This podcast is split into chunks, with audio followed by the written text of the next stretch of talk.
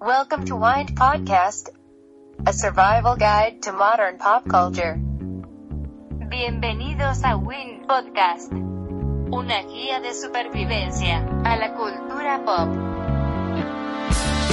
Your host, Armando Ruiz.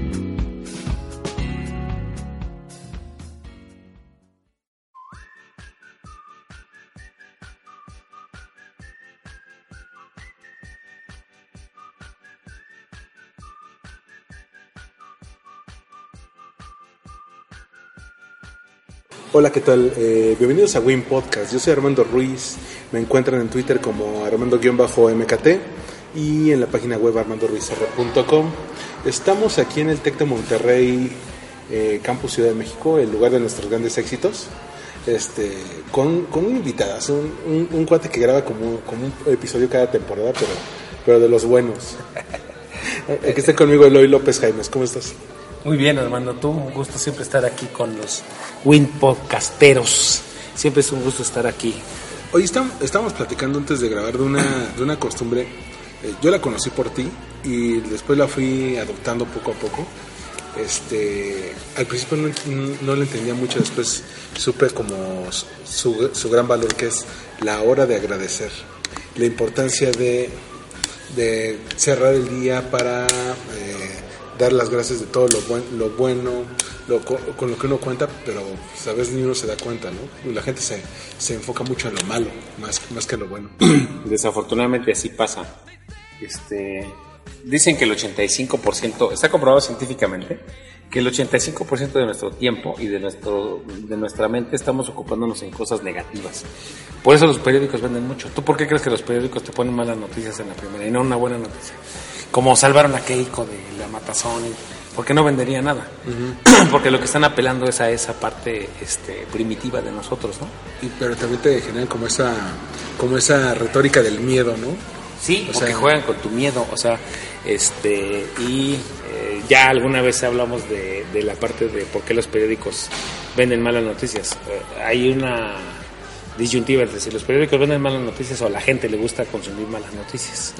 Porque si no, entonces, ¿cómo te explicas que la prensa durante muchos años en México haya sido el periódico de la vida nacional o cómo no? El- Sí, el- o el alarma, ¿no? el alarma, o sea, El alarma- semanario del insólito. O sea, cómo es que, que esos que esos periódicos eh, sobrevivieron tantos años, pero por ejemplo, cómo una empresa como el Reforma sacó su versión eh, 4 punto, o sea, su versión de regi- región 4, porque sabían que esa parte todavía recrudeciendo más las noticias se iban a vender más y no les va mal con Metro. Metro creo que le vino a hacer la competencia a la prensa, ¿no? Bueno, el tema es que eh, eh, yo desde niño, desde que yo me acuerdo, nunca me ha gustado concentrarme en la parte negativa. He sido, si quieres, hasta un poco o un mucho idealista. Tú me conoces, eso no ha cambiado desde que yo era niño. Un Contreras. Sí, de- desde niño me acuerdo que, que si yo tenía que optar por, por elegir a mis a, a seguir a alguien, pues en la secundaria que conocí la historia de Gandhi me fascinó. Este, cuando conocí a la Madre Teresa de Calcuta me fascinó. Entonces me empecé a dar cuenta que, el- que la, lo que la gente decía que, que el mundo es una mierda, porque eso lo he escuchado desde cuarenta y tantos años, Sí. no era cierto. Que había gente que sí este, estaba haciendo cosas buenas y cosas que el mundo se podía cambiar, vamos, ¿no? Sí. ¿Te acuerdas? Hace, hace como un mes, digo, no, no aquí en el podcast, pero platicábamos, platicábamos de trabajo, eh, de, un proyecto que ahí estábamos eh, armando y de repente la, al final estábamos, estábamos diciendo de cómo, cómo a veces parece que todo está tan mal. O sea, y, y te regresas y, le, y te, te decís, regrésate a pensar como cuando eras niño. Cuando eras niño parecía que el mundo era, era una maravilla porque lo mejor que te pasaba era que tu papá te llevaba al parque o se iban en, en paseo todos en familia.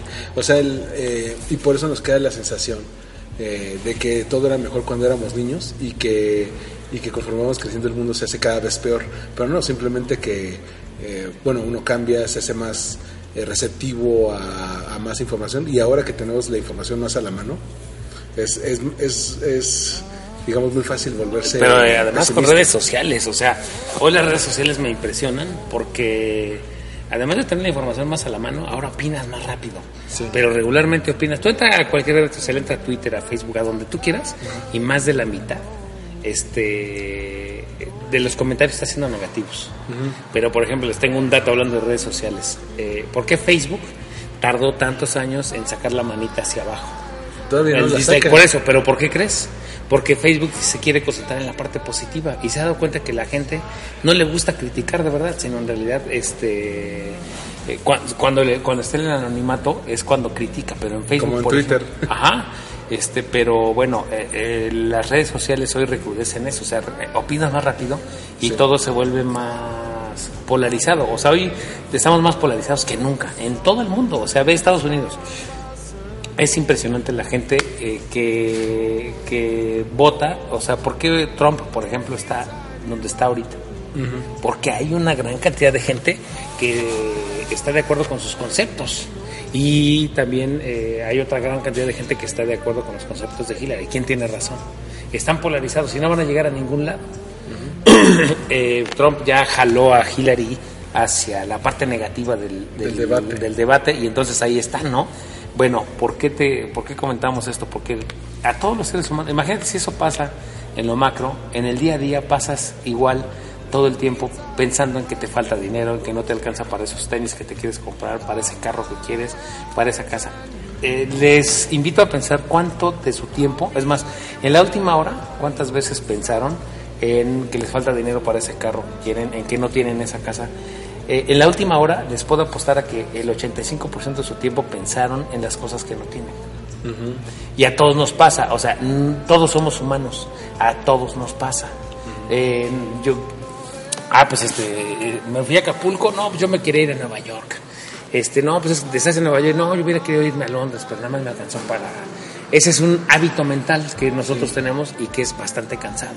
Y si esto le sumas, por ejemplo, algunas redes sociales como Facebook, que Facebook es el como la fiesta de la de, de la En Facebook están todas, en, Facebook no hay historias tristes. Ajá, Todos ahora- tienen vidas perfectas. En Facebook. Ahora resulta que todo el mundo se aventó su super viaje, hasta Ajá. gente que dices, ¿cómo le hace si no gana, si no gana, Ajá. si no gana mucho? Se fue de super viaje. En Facebook no existen los fracasos. no existen los fracasos, todos son súper felices con su familia. Este, Después de Hollywood llegó Facebook. Exacto, y por eso, ¿sabes qué? Por eso me gusta tanto Snapchat y las historias de Instagram, porque te da chance de ser feo, de ser imperfecto, de, de mostrarte como eres. Pues mira, feo, imperfecto, no estoy de acuerdo, porque mostrarte como eres es que eres perfecto. O sea, checas, ve- ves cómo es, es, es que eres como eres. No, a lo que me refiero es que mucha gente, por ejemplo, para las fotos de Facebook le posan y saca su mejor Ajá. ángulo y todo. En cambio, en, en Snapchat es muy, es muy difícil encontrar. Hasta burlarte de ti, hasta eh, distorsionar tu cara y ponerte este, una, una cara de perrito, ¿no? Reírte de ti mismo en lugar de parecer como el, el perfecto, el inalcanzable. Bueno, te platico de dónde nace esta cosa. Entonces, eh, eh, la famosa hora de agradecer, yo la saqué en Twitter hace mucho tiempo. Cuando me di cuenta que no la saqué para enseñarle nada a nadie, sino yo me di cuenta, tomé un, estaba tomando un, eh, un proceso de coaching, era mi primer proceso personal de coaching y hablando de mis fortalezas, descubrimos que una de mis fortalezas era agradecer, pero que los últimos meses o los últimos dos años no lo había estado haciendo de una forma sistemática y sistemática es hacerla todos los días. Y que ni siquiera lleva eh, a invertir mucho tiempo. Entonces me di cuenta que había que hacer una hora de yo la- a la hora de agradecer le puse porque antes de dormir dije me dejaron una tarea eh, o yo me dejé mismo una tarea porque en el coaching que yo estaba tomando es tú te pones tu tarea que quieras hacer y yo dije creo que se me está olvidando agradecer lo que sí tengo y entonces decía, pues, ¿qué, qué quieres hacer? Pues me gustaría antes de dormir, pues este, pensar al menos en una cosa. Y lo compartí en Twitter, eh, me, me empezó a, a, a las dos semanas, me noté los resultados en mi, en mi estado de ánimo. Mi situación financiera no había cambiado, seguía siendo la misma, seguía estando igual de apretada, seguía estando... La situación con la empresa seguía estando igual, no alcanzaba mi nivel óptimo, de, pero mi estado de ánimo y, eh, y sobre todo mi paz empezaron a aumentar. Y gracias a que solo empecé a hacerlo una, una cosa al día, luego dos, luego tres, y el tema es que luego no me alcanzaba, por eso le puse que una hora no me alcanzaba para agradecer todo lo bueno del día. Y lo chistoso es que cuando tú empiezas a hacer, siempre cuando me piden esa recomendación, les digo, haz una cosa. Pero esa cosa no tiene que ver con algo eh, muy trascendente. Tiene que ver con gracias porque estoy tomándome esta agua. Porque tenemos una fortuna de tomar agua destilada, por ejemplo. Hay mucha gente que no, que no tiene esa. eh, gracias por ese baño de agua caliente, gracias por la comida que hubo en mi, en mi mesa. Y cuando de verdad te pones a, a reflexionar a fondo, empiezas a hacerlo un hábito y te empieza a llegar una onda de agradecimiento. O sea, tu cuerpo empieza a recibir eh, una oleada química porque tu cerebro, de verdad, háganlo y te empiezas a sentir muy bien. Sí, y tu situación no cambia. O sea, tu situación por la que estabas preocupado y todo, no, es, no eres más rico en dinero, no tienes más dinero en la bolsa, pero tu alma empieza a estar más en paz. Y ahí empieza el camino de la prosperidad económica, que ese tema ahorita le vamos a dar a saber. Mira, una, una de las... eh, estaba leyendo el otro día un estudio que dice que, por ejemplo, si tú estás ganando eh, 100 dólares y por alguna razón te obtienes un mejor empleo que te hace ganar 300, este, al principio te va a dar eh, eh, una sensación de alegría, pero con el tiempo se va a convertir en tu nuevo normal, tu nuevo estándar. Entonces, a la larga, la gente se acaba acostumbrando y en lugar de verlo como una bendición, lo ve como, como lo mínimo esperable. Exacto. Este, Y ¿a si lo regresas a ganar 100, va a ser infeliz. Exactamente. ¿A qué voy, a qué voy con esto? La gente muchas veces no se, no se detiene a, a ver las bendiciones que le, que les llegan, desde tener casa, tener este, recursos para moverse, para ir al trabajo, una comida, este, no estar este, no estar desnudo, no estar sin, sin ropa, tener como- Viviendo en la calle. Ujú. Tener la oportunidad de todavía seguir luchando por lograr sus, sus metas.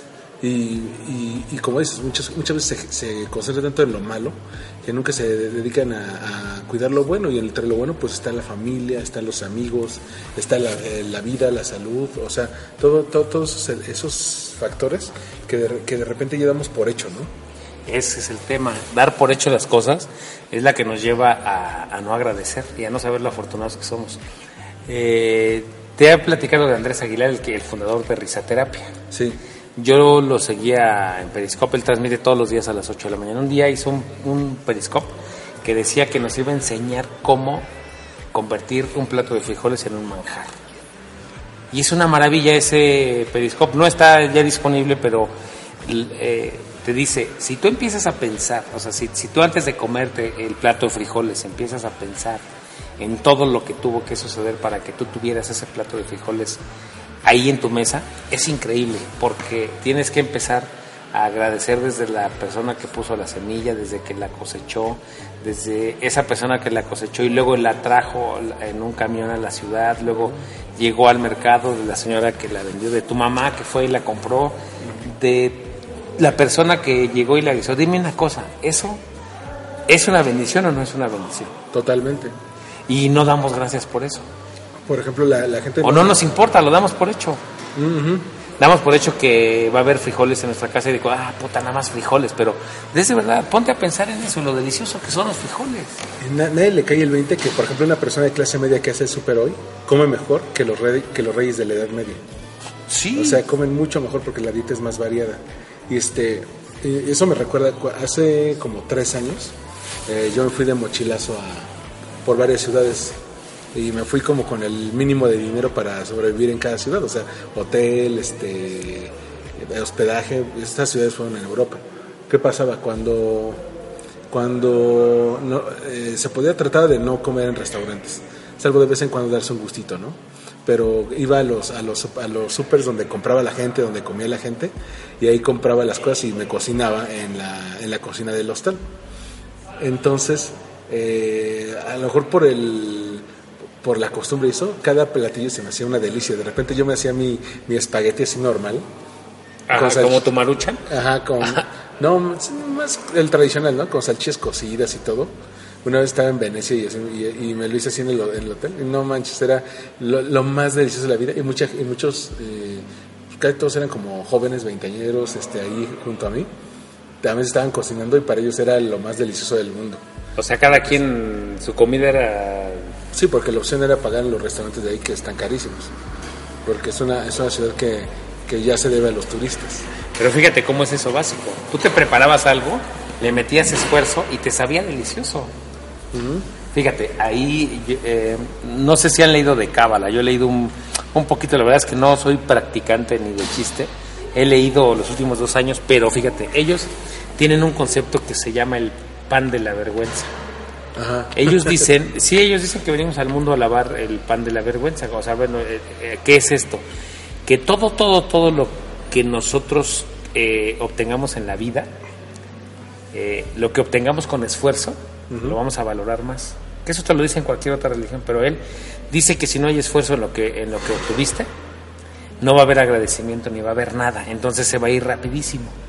Y eso que tú me acabas de decir, tú te lo preparabas, ahí llevaba un esfuerzo, ahí llevaba eh, eh, algo implícito que te hacía agradecerlo, tener esa comida. Sí, y que también no era, eh, digo, dentro de los pocos recursos ya tienes la, tienes la bendición de que pudiste haber comprado comida y pudiste cocinarte. Sí. Pero, pero eso que mencionas del cábala es interesante. Eh, hay un hay un maestro cábala que se llama Yehuda Berg Ajá. que habla del cábala aplicado a la pareja y dice algo muy similar a lo que tú dices. Cuando una persona, por ejemplo los hombres, se esfuerzan más en el, en el arte del cortejo, en conquistar con una mujer, en llegarle y realmente les cuesta les cuesta trabajo, lo valoran más que si, que si lo hubieran entendido fácil a la primera. porque ese es el famoso concepto de la cábala. O sea, uno de los de las de lo, del tema central es que todo lo que obtengas tenga que ser con esfuerzo. Y no importa lo que te costó, tienes que agradecer el esfuerzo. Sí. La parte difícil que te está haciendo porque al final del día lo vas a disfrutar más. Yo, eso, si, si nos salimos de la cábala y nos vamos a cualquier otra religión, yo les digo a mis hijos, a ver, este, tú, a mis hijos les gusta mucho la coca. Y entonces después le digo, ya no te voy a comprar coca porque lo que pasa es que ya le estás dando por hecho. ¿Qué pasa si un día mejor te vas a jugar, este, imagínate jugar dos horas en el sol, en pleno sol, o estar cortando el pasto en pleno sol, o estar limpiando tu casa, o estar pintando? Cuando tú te tomas una coca, después de estar pintando tu casa dos horas, ¿cómo te sabe? No, a gloria. Pero sabes qué, hasta cuando haces ejercicio dos horas, ni quieres coca, tomas agua y Ajá. el agua te sabe a gloria. o sea, Sí, sí, sí, pero vamos, a- o sea, cualquier bebida que tú tomas después de un esfuerzo de esos, Sí. o sea, ¿cómo te sabe? ¿Cómo te sabe una película cuando trabajaste todo el día? Llegas en la noche súper cansadísimo y ves una película, ¿cómo te sabe? ¿Cómo, ¿Cómo te sabe una salida con tu familia cuando por el trabajo o otras cosas no los pudiste ver tanto toda la semana? Mira, piensen en dos cosas. ¿Cómo les sabe tomarse una coca cada cinco minutos? O cada hora si quieren, o tomarse cinco cocas en el día, sin hacer nada, estar sentados en tu casa con palomitas y todo, todo el día. Ajá. ¿Cómo te sabe? No te saben igual a que si llegas de un día de trabajo arduo o lo que sea y te sientas a ver tu película, agarras tus palomitas, tu coca y tu película. Te garantizo que vas a ver mucho mejor. Por eso- porque tiene esfuerzo implícito. Por eso eh, la importancia de los rituales. Por ejemplo, la, al ir al cine, la gente normalmente no come, no come palomitas, ni siquiera las puffets. Pero cuando van al cine se compran las palomitas, porque es parte de la recompensa que se dan en, en, en aquella visita. Es decir, es, decir, es una parte del, del proceso. ¿Sabes cómo nacieron las palomitas o no? ¿Por qué comemos palomitas cuando vamos al cine o no? No. Ese es un tema interesante porque es de lo que tenemos. Eh, las palomitas nacieron en la crisis de 1930 en Estados Unidos, la gran recesión. La gente no tenía dinero. O sea, entonces eh, los que hicieron el cine antes vendían golosinas y mil cosas. Sí. Pero ¿qué era más barato para ir? ¿Qué es más barato hoy que hacer? Hoy sigue siendo muy barato hacer palomitas de maíz. Sí. Eh, las que compras de microondas son carísimas, pero yo compro un paquete de 7 pesos y me sirve para hacer dos canastas y además deliciosas. El- eh, lo- los cines lo que hicieron fue vendían palomitas muy baratas, porque era lo que la gente podía pagar. Y entonces les ayudaba a todos. Ahí nacieron las palomitas, porque es muy barato. Y era muy barato y era lo que podías hacer y hoy les encanta a la gente. Y te salen igual ahora que un boleto del cine. o sea, Ajá, hoy, hoy, hoy ya te lo venden carísima y lo volvieron otra cosa, pero las palomitas nacieron porque la gente no podía pagarlo y la gente agradecía ir al cine comiendo palomitas. Entonces ahí, eh, pero de nuevo, sale de una época de crisis donde valoras más las cosas que están o las cosas que no están, ¿no? Que ahí es donde quiero regresar a todos. eh, sé que es difícil lo que les digo porque en el día a día, en tu hábito está en concentrarte en lo que no tienes. Pero date el tiempo, una antes de irte a dormir es importantísimo porque hay, do- hay dos puntos en el, en el día que marcan nuestro día, cuando termina y cuando empieza. sí. Entonces, si tu primer pensamiento en la mañana es agradecer lo que sea, y tienes muchas oportunidades de agradecer, porque seguro vas a ir, eh, te levantas y el 95% de las personas va al baño y se baña, ¿no? Sí. Entonces, agradece que tienes agua caliente. que uno, Agradece. pero uno lo nota hasta que sale fría, ¿no? Es más, agradece que tenías cobijas encima.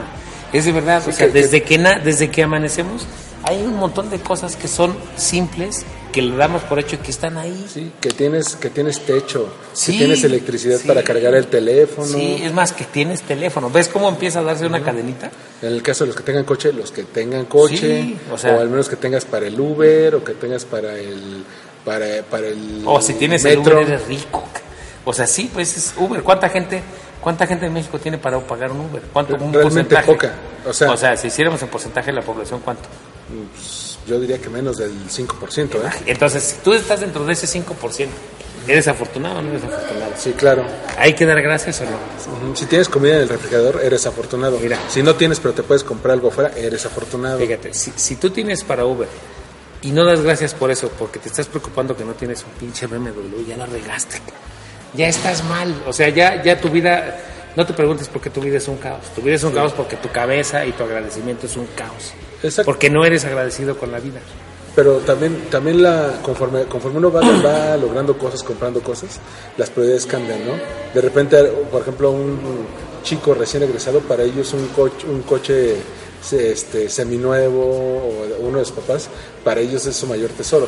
Pero ya le preguntas a alguien de 35, 40, no, es que el carro último modelo y de una marca cara y todo eso, y, y te vas dando cuenta cómo cambian las prioridades, pero ahí está la importancia de los momentos de escasez. To- Es- eh, muchos vamos a tener eh, a lo largo de la vida algún momento de escasez que te hace ver realmente cuáles son las necesidades. Más, si lo piensas, el universo te los está mandando porque algo no estás valorando, ¿no? Este, ahorita que estabas hablando de, dar por hecho las cosas, ¿no?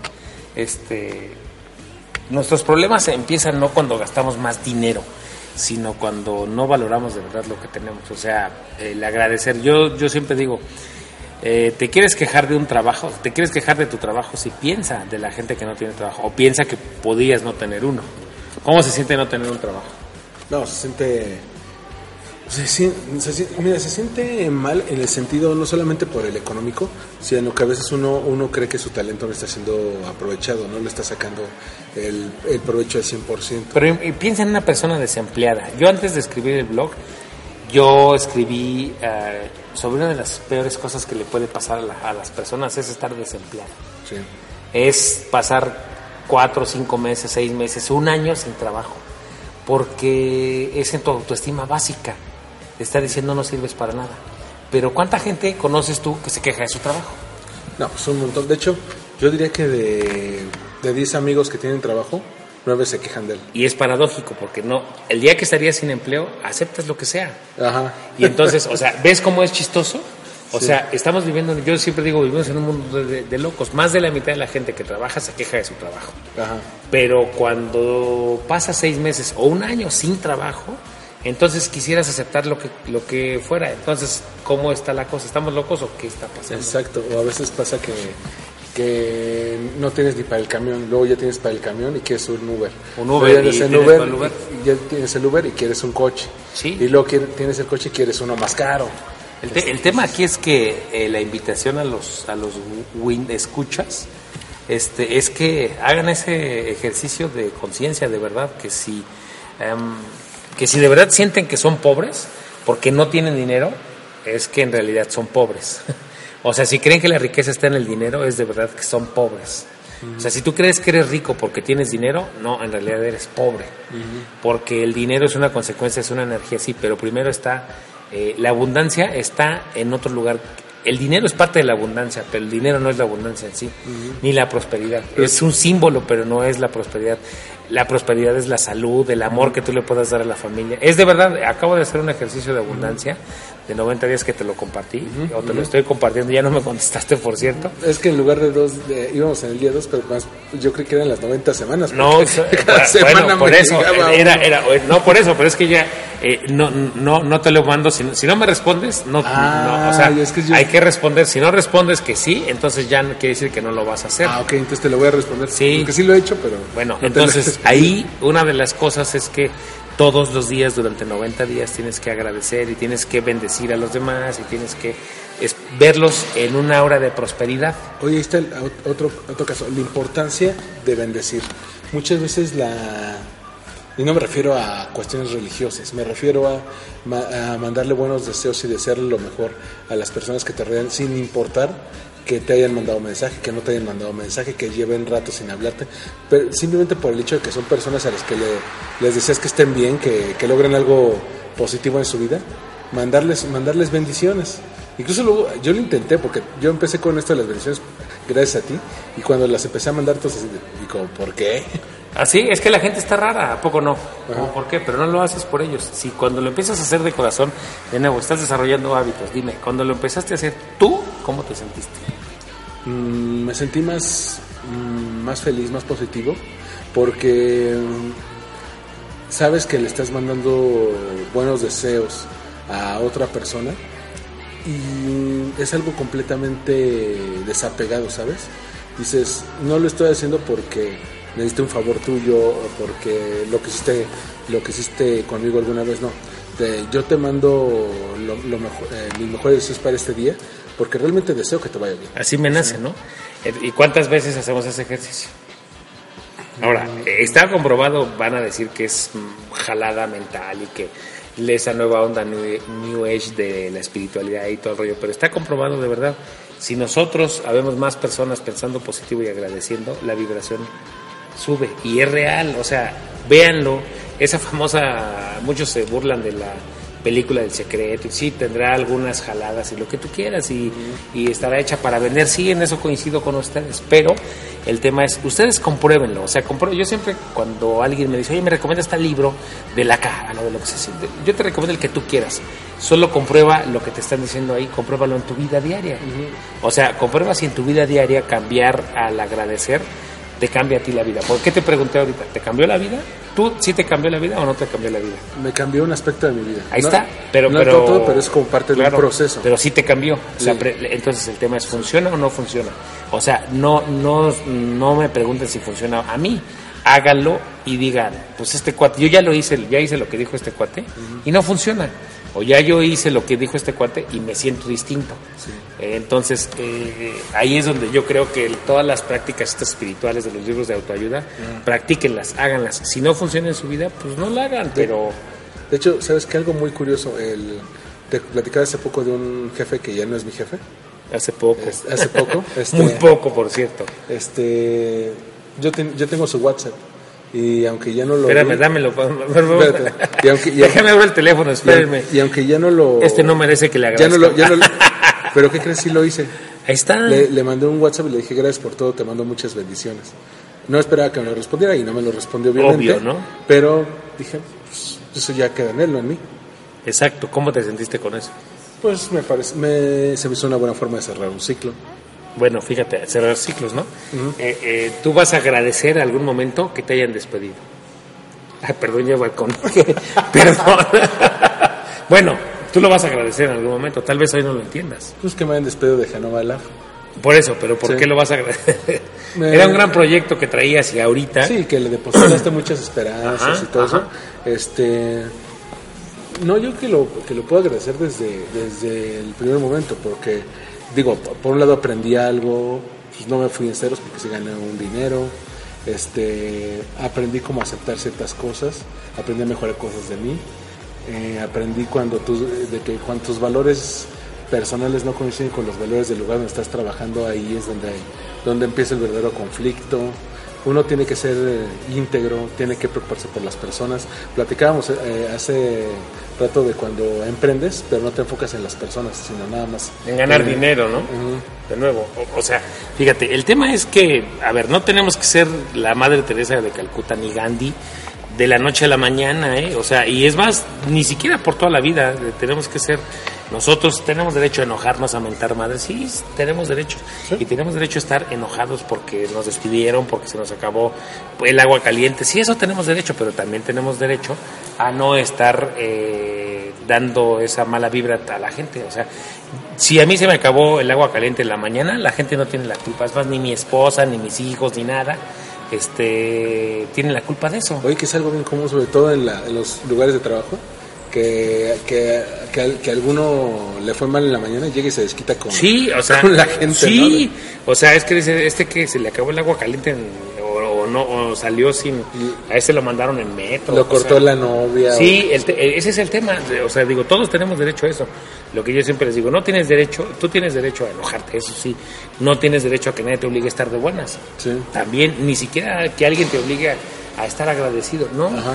El tema es que a lo que no tienes derecho es a que tu mala vibra, o a que tu mal humor y a que tu, a, a que tu enojo eh, afecte a otras personas. Tu malvibrosidad. Exacto, pueden ser tus hijos, a alguien del empleo, lo que sea. Y también a lo que a lo que no tienes derecho es a estar enojado por estar enojado. ¿Estar enojado? O sea, ¿Estar enojado? Sí, o sea, ¿Por qué sí? Porque hay gente que le gusta estar enojada. Yo, o sea, no crean que no me enojo. Esta semana a mi equipo le pedí que me hiciera enojar dos veces porque necesitaba tener una junta con alguien que tenía que regañar y yo estaba muy de buenas. Y de verdad, ¿Le pediste que yo le- a mi equipo le dije, denme malas noticias, ahorita es buen momento. Me hubieras llamado el miércoles. no, pero bueno, malas noticias para mí. O sea, que fue una mala noticia para mí que me hiciera enojar, porque yo tenía que tratar un tema de una forma enojada, porque Sí. si no, no iba a funcionar. Y, y, o sea, les digo, no crean que, que es este, como pues, les digo, la Madre Teresa de Calcuta y que nunca se enoja, no. El tema es que sí tenemos derecho, pues, lo dicen un montón de religiones, está el yin y el yang, el negro y el, el blanco. El blanco, pues, tiene algo de negro, eh, el negro tiene algo de blanco, o sea, lo, lo malo tiene algo de bueno, lo bueno tiene algo de malo, y así somos. Ahora, eh, les digo, tenemos derecho a enojarnos, sí, son esa parte que vive en nosotros. No crean, eh, no, no se compren la falsa idea de que esto de agradecer nos va a volver unos santos, no, nos va a volver simplemente personas más felices con nosotros mismos, nos va a volver más agradecidos con el universo y vamos a estar más en sintonía con el universo. Es de verdad, yo sí creo en eso, lo he comprobado en mi vida. Es, es como decían, a veces uno no puede cambiar eh, por sí solo el mundo. Dicen, no, te- no puedes alfombrar al mundo, pero tú te puedes poner una- unas pantuflas para caminar en él. Es decir, el cambio lo puedes empezar en, en ti, no necesariamente. Pues mira, hay muchas frases que dicen y, eh, al respecto y pues hay muchas de muchas formas que dicen, ¿quieres cambiar al mundo? Empieza por ti. Porque además es la única persona a la que puedes cambiar. Es la única persona sobre la que puedes trabajar. Entonces, ¿quieres un mundo mejor? Sé una mejor persona. Sé una mejor versión de ti mismo, ¿no? Ahorita que estábamos hablando del yin y el yang y de esta parte oscura que tenemos y del enojo, eh, hay un libro que estoy leyendo sobre la- los secretos de la riqueza judía. Le está haciendo periscope. Este cuate habla sobre la bestia. Y eh, ¿La- la bestia? La bestia habla sobre la bestia y sobre el, el angelito, que es el yin y el yang en la religión, en, en las ondas orientales, en, en- en esta, este, en estos movimientos zen y toda la parte oriental hablan del yin y el yang. La religión católica, por ejemplo, o todos, todos sabemos que decimos tenemos un diablito y un angelito del otro lado. Sí. O sea, en ambos lados habla, habla de esas dos fuerzas. ¿Por qué les platico esto? Porque em, este, este libro, que escrito por un rabino judío, habla de la bestia. La bestia dice, es la que te hace gastar de más, la que quiere cosas que no tienes, la que te hace estarte preocupando. Este, eh, la bestia no le gusta que seas agradecido. A la bestia le gusta dominarte. Y le gusta que gastes en Ajá, cosas que, que pienses, quieres, ajá, pero no que pienses en lo que no tienes. A ella le encanta porque de eso se alimenta. Pero les tengo una noticia, el rabino, eh, lean este libro, el rabino dice que la bestia, no puedes matar a la bestia. Ajá. No la puedes alimentar en exceso, pero no la puedes dejar sin comer. O sea, cuando te refieres a, no- a dejarla sin comer, te refieres a. De vez, de, de vez en cuando te tienes que dar un gustito. Pero además, no solo un gustito, o sea, no, o sea, es alimentar. A la bestia le gusta, por ejemplo, pues, cosas en exceso, cosas, cosas, o sea, la bestia es el ego, ¿no? Y entonces, al ego hay que darle las cosas que le gustan al ego, pero en una medida correcta, donde ya lo tranquilicen. O sea, al ego, a la bestia que le llama este rabino, el- la bestia, no la puedes dejar sin comer.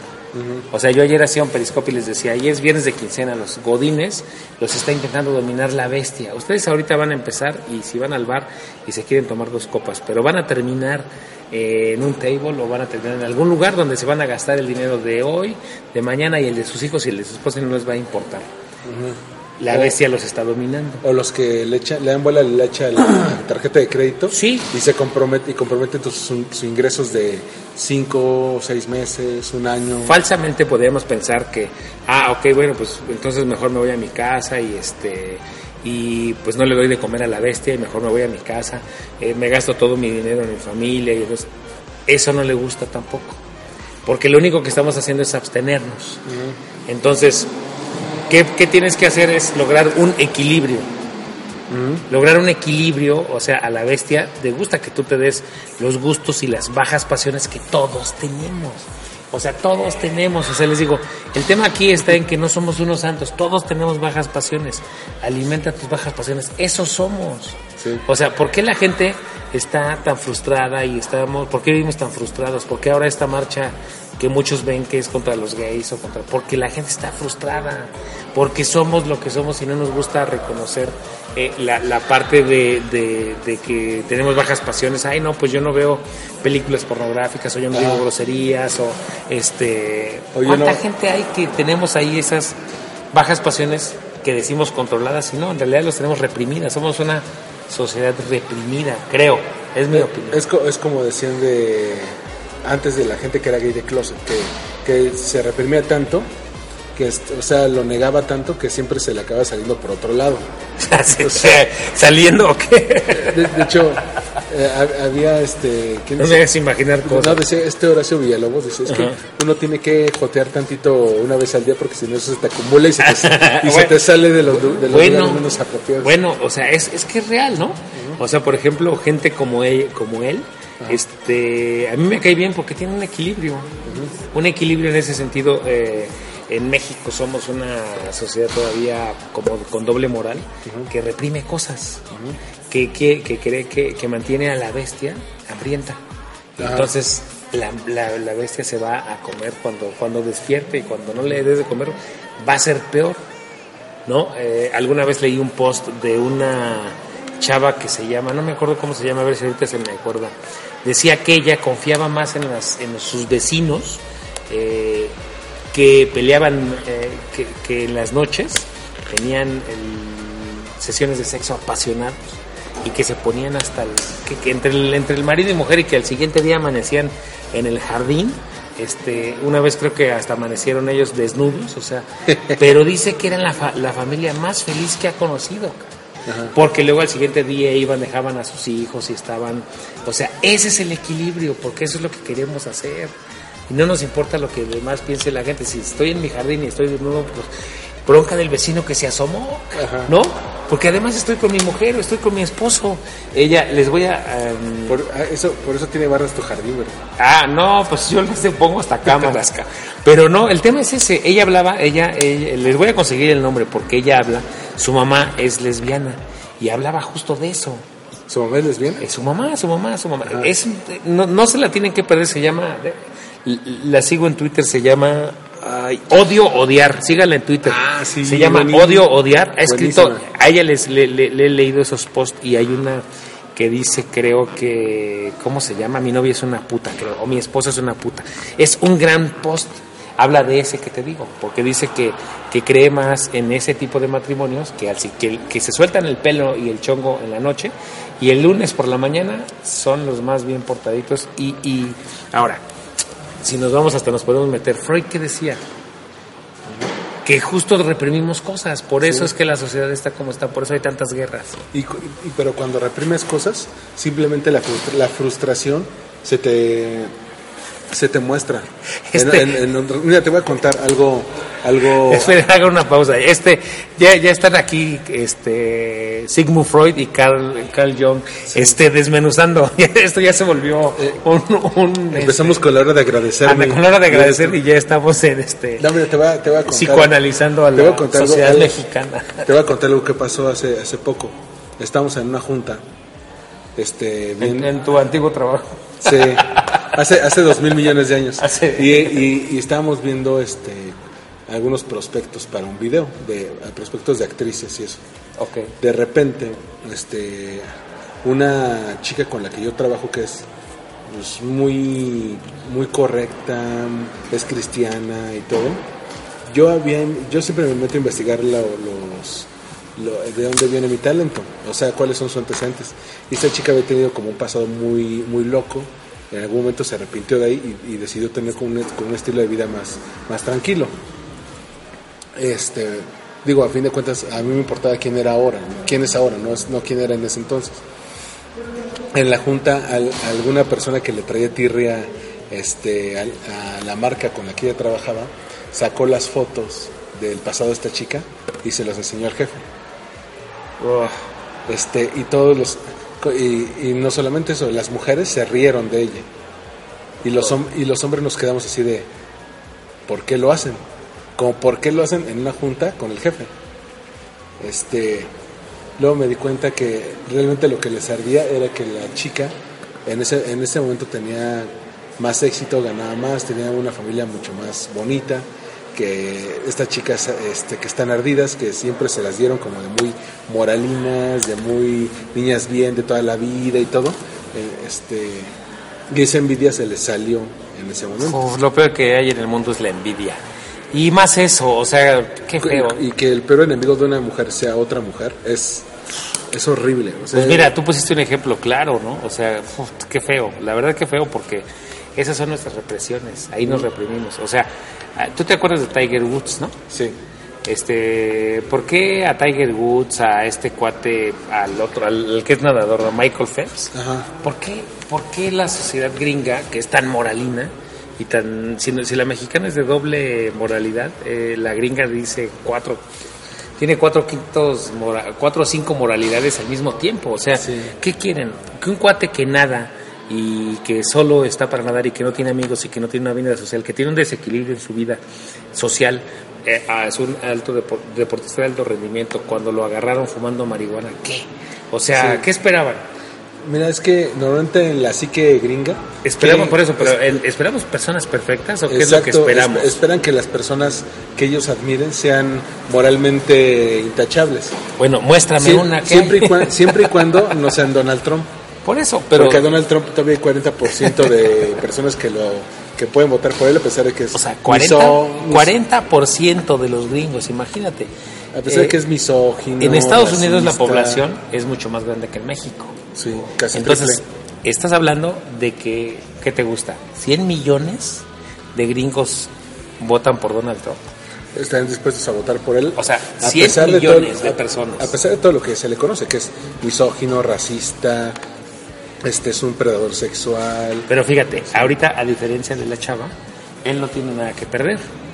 Porque eso es lo que conocen de él, ¿sí o no? Exacto. Y o sea, y podrán hablar, pues es toda la gente que conoce. Y dicen, le sale un escándalo más, una rayita más al tigre. Sí, entonces eh, eh, el tema es ese, que, que somos una sociedad reprimida y por eso creo que Trump está teniendo mucho éxito, porque está sacando la peor parte, la que todos tenemos escondida. Trump está alimentando a la bestia. Sí, pero Y a la exceso. bestia de todos, por eso, y a la bestia exceso. de todos, pero híjole. Bueno, el tema es ese, que todos tenemos esa cosa, Ajá. ¿no? Todos tenemos un pasado, que es el que nos trajo hasta acá, para que se arrepienten de él, agradezcan que pasó. De nuevo regresamos al punto inicial, agradecer. Agradecer. De hecho, ahora que mencionabas la, la parte de la, de, la riqueza judía, una de las cosas importantes de su religión es que ellos no tienen esa idea de, del paraíso donde te van a recompensar por ser bueno y, sufrir, sino que ellos están educados eh, de acuerdo a los preceptos de su religión y a su propia historia para venir y, y hacer de esta vida algo productivo. De verdad tenemos algo muy, muy, cosas muy interesantes. Podemos tener pre- prejuicios, ¿no? Ah, les voy a leer un fragmento, aquí traigo el libro. La gente siempre dice, la vida es corta. Tal vez el problema es que gastamos un montón de tiempo antes de empezar a vivir. Esto lo dice un rabino judío, ¿eh? Sí, Él, todos pensaríamos que ellos están obsesionados con el dinero y no. Dice, este, la gente a menudo gasta demasiado tiempo trabajando para poder comprar cosas que no necesitan cuando podrían estar utilizando su tiempo con los que aman. exacto. Es o que sea, pero espérame, todos, hablando de prejuicios, eh, ¿tú crees que esto lo pensaría un judío?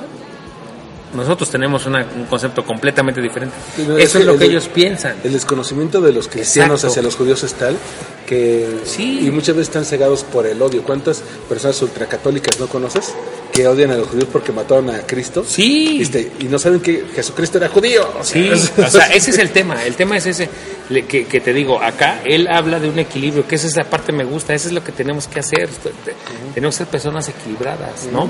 Este, me llama mucho la atención. ¿Quieren ser ricos?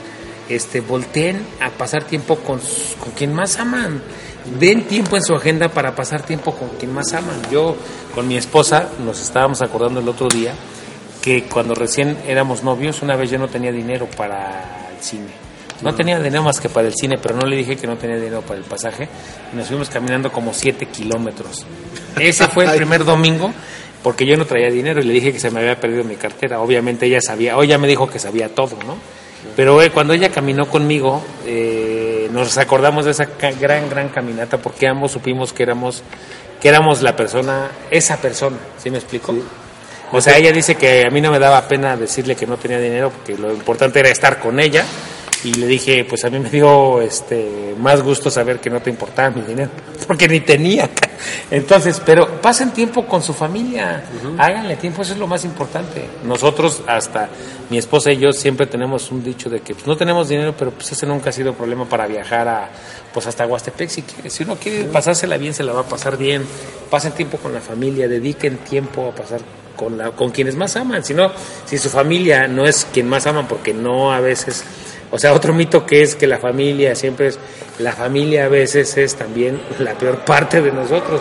Si su familia no es lo mejor, pasen tiempo con gente que, que sea sus amigos, su novia, su novio, Sí. ¿no? Si no, Entonces- quieren, si no quieren pasar tiempo con su esposa, pasen tiempo con su novia. Ajá, sí, aunque, aunque, pero que no se entere su esposa. No, no es cierto, pero en fin, o sea, no, Bueno. Eh, el tema que estamos hablando aquí es que no somos personas, eh, somos personas perfectas espiritualmente, pero no perfectas como lo marca los malditos mercadólogos.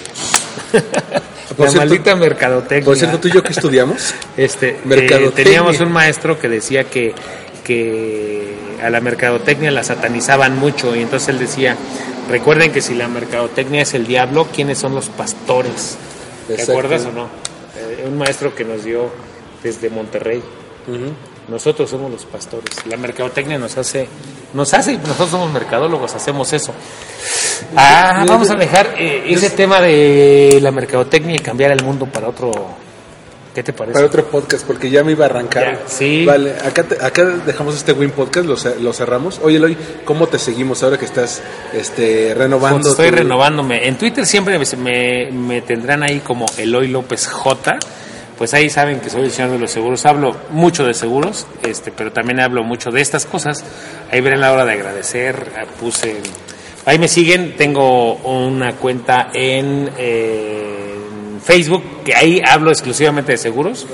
Este, Eloy López. Pero sigan eh, mi sitio de previsiónfinanciera.com. Ahí hablo de seguros, de muchos eh, seguros que estamos renovando. Pero de planeación para el retiro también. De, Sí, pues le ayudo a la gente a elegir este planes que le ayuden a crear fondos de ahorro seguro para poder pagar la educación de sus hijos, para poder tener un retiro, pero también crear un fondo de ahorro seguro para lograr tus sueños, para conquistar lo que siempre has querido. Sí, quieres tener una casa, quieres tener tu educación universitaria, hacer un viaje, tener el patrimonio que quieres. Yo Es- quiero que sean prósperos, de verdad, y creo mucho en eso. Perfecto, Eloy. Pues yo me retiro. Me encuentran en Twitter como. Armando-MKT. Este, y nos escuchamos en el próximo Win Podcast. Cuídense mucho. Bye. Bye.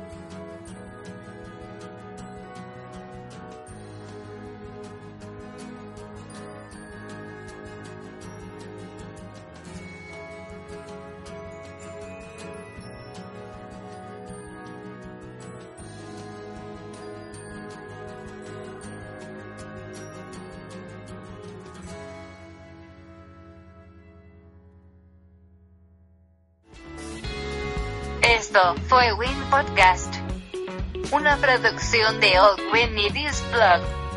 Síguenos en SoundCloud, en iTunes o en armandoruizr.com.